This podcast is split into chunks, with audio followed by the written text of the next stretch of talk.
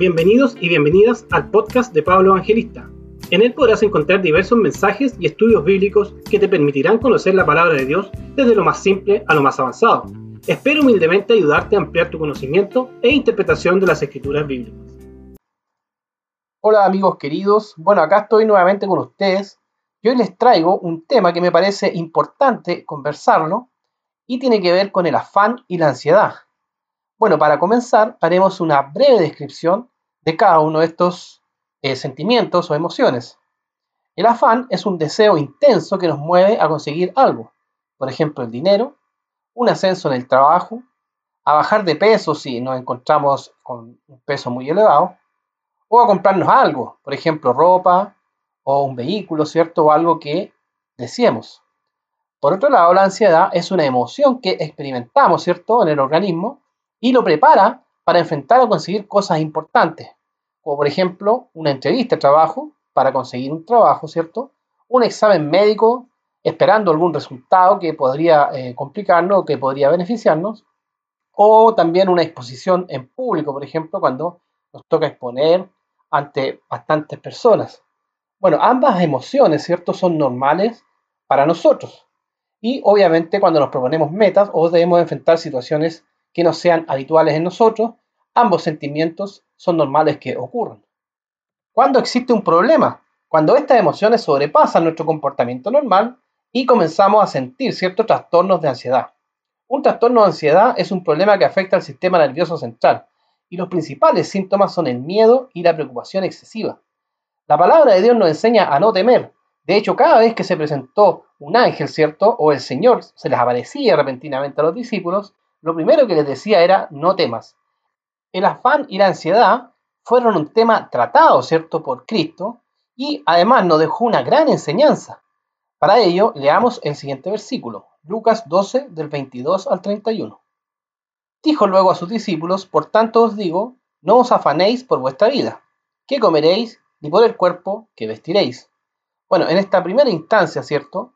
Podemos ver claramente cómo el Señor les explica a los discípulos, ¿cierto?, que no deben afanarse en la vida. Primeramente, ¿cierto?, por la comida y también por el cuerpo respecto a la ropa que debían vestir. Bueno, después el versículo dice, y la vida es más que la comida y el cuerpo que el vestido. Es decir, la palabra nos enseña, ¿cierto?, que nuestra vida, refiriéndose a nuestra vida carnal y también a nuestra vida espiritual, ¿cierto?, es más importante que la comida. Y el cuerpo, que el vestido, es decir, nuestro templo, ¿no es cierto? De acuerdo a la palabra de Dios, el cuerpo nuestro es el templo del Espíritu. Por lo tanto, tanto la vida como el cuerpo son mucho más importantes que la comida y el vestido. Bueno, después sigue diciendo, ¿cierto? Considerad los cuervos, que ni siembran ni ciegan, que ni tienen despensa ni granero, y Dios los alimenta. ¿No valéis vosotros mucho más que las aves? Bueno, claramente nosotros presentamos un comportamiento distinto a, estos, eh, a estas aves, ¿no es cierto? Porque nosotros sí sembramos, nosotros sí compramos mercadería, sí guardamos ¿cierto? esta mercadería en nuestras despensas y obviamente juntamos esta mercadería para posteriormente alimentarnos. El Señor nos enseña que nosotros valemos mucho más que las aves, ¿cierto? Por lo tanto, no debemos tener gran preocupación. Es decir, sí está bien que compremos mercadería para poder tener para una semana o un par de días, pero empezar a acumular cosas no es bueno porque produce en nosotros afán y ansiedad. Después dice, ¿y quién de nosotros podrá con afanarse añadir a su estatura un codo? Bueno, esto quiere decir, ¿cierto? Que por más esfuerzo, por mejor alimento que podamos seleccionar, con las mejores vitaminas que podamos tomar, independiente de todo lo que podamos nosotros añadirle a nuestro cuerpo, no podremos crecer. El crecimiento no es nuestro, sino que va a depender de nuestros genes, ¿cierto? De nuestra genética o nuestra estructura ósea. Después dice, pues si no podéis ni aún lo que es menos, ¿por qué os afanáis por lo demás? Esto quiere decir que apenas, ¿cierto? Nosotros como hombres prudentes, muchas veces organizados, podemos controlar algunas cosas pequeñas, menores, como por ejemplo levantarnos, ¿cierto? Trabajar, rendir lo mejor posible en nuestro trabajo, ahorrar lo mejor que podamos hacer para comprarnos algo, aún así nuestras formas de realizar las cosas no son perfectas. Apenas podemos con estas cosas pequeñas, imagínense cuánto más complejo sería alcanzar cosas un poco más grandes. Entonces la palabra dice, ¿por qué os afanáis por lo demás? Si apenas podemos con las cosas pequeñas, con las cosas simples, ¿cierto? Después dice, considerad los lirios, cómo crecen, no trabajan ni hilan, mas os digo que ni aun Salomón con toda su gloria se vistió como uno de ellos. Bueno, recordemos, ¿cierto?, que Salomón, el rey Salomón, fue premiado, ¿cierto?, bendecido por Dios con respecto a las riquezas.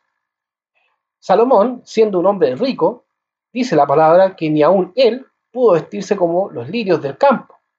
Bueno, si Dios dice la palabra que a los lirios, a las plantas, ¿cierto? Las viste de forma hermosa, ¿cuánto más no puede vestirnos a nosotros? Que nosotros somos mucho más importantes que ella, ¿cierto?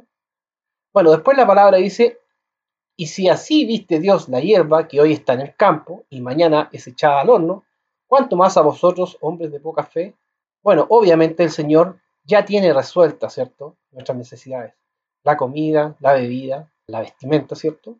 Son cosas que el Señor sabe que tenemos necesidad. Por lo tanto, cuando nuestra fe es puesta en práctica en nosotros, recordemos que la fe, ¿cierto? Viene por el oír, de acuerdo a la palabra, y el oír por la palabra. Esto quiere decir que a medida que yo me alimento de la palabra de Dios, mi fe crece. Al tener fe, obviamente, todas estas cosas que he ido mencionando y que estamos estudiando, ¿cierto? Son añadidas por Dios. No son necesarias que tengamos que afanarnos, ¿cierto? Y ser ansiosos por conseguirlas. El Señor mismo va colocando todas estas cosas, todas estas necesidades en nuestro camino. Después dice la palabra, vosotros pues no os preocupéis por lo que habéis de comer, ni por lo que habéis de beber, ni estéis en ansiosa inquietud. Ya recordemos que la ansiedad, como dijimos, trae trastornos y estos trastornos traen problemas físicos.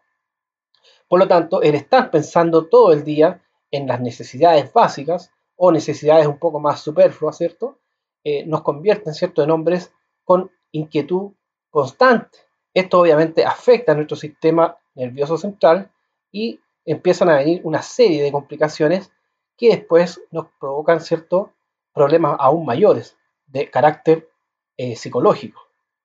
Bueno, la palabra después dice, porque todas estas cosas buscan las gentes del mundo.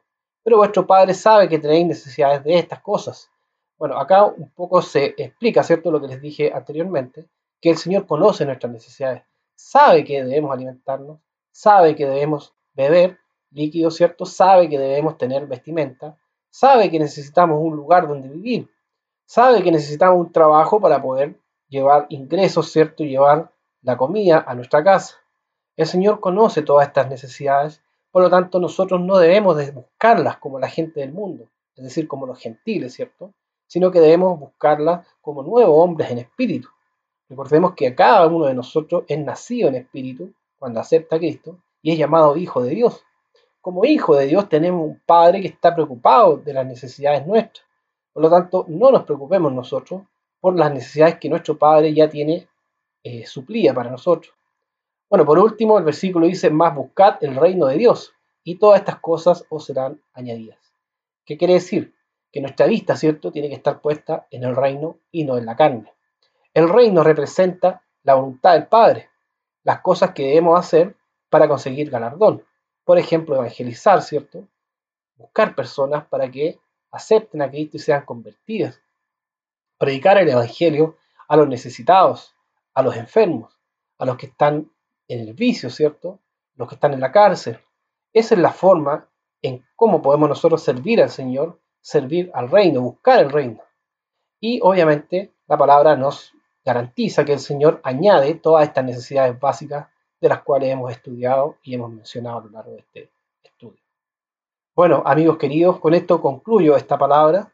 Espero como siempre humildemente haberle aportado para que ustedes puedan tomar lo mejor de ella y puedan crecer en espíritu. Un gran abrazo a todos y que el Señor les bendiga.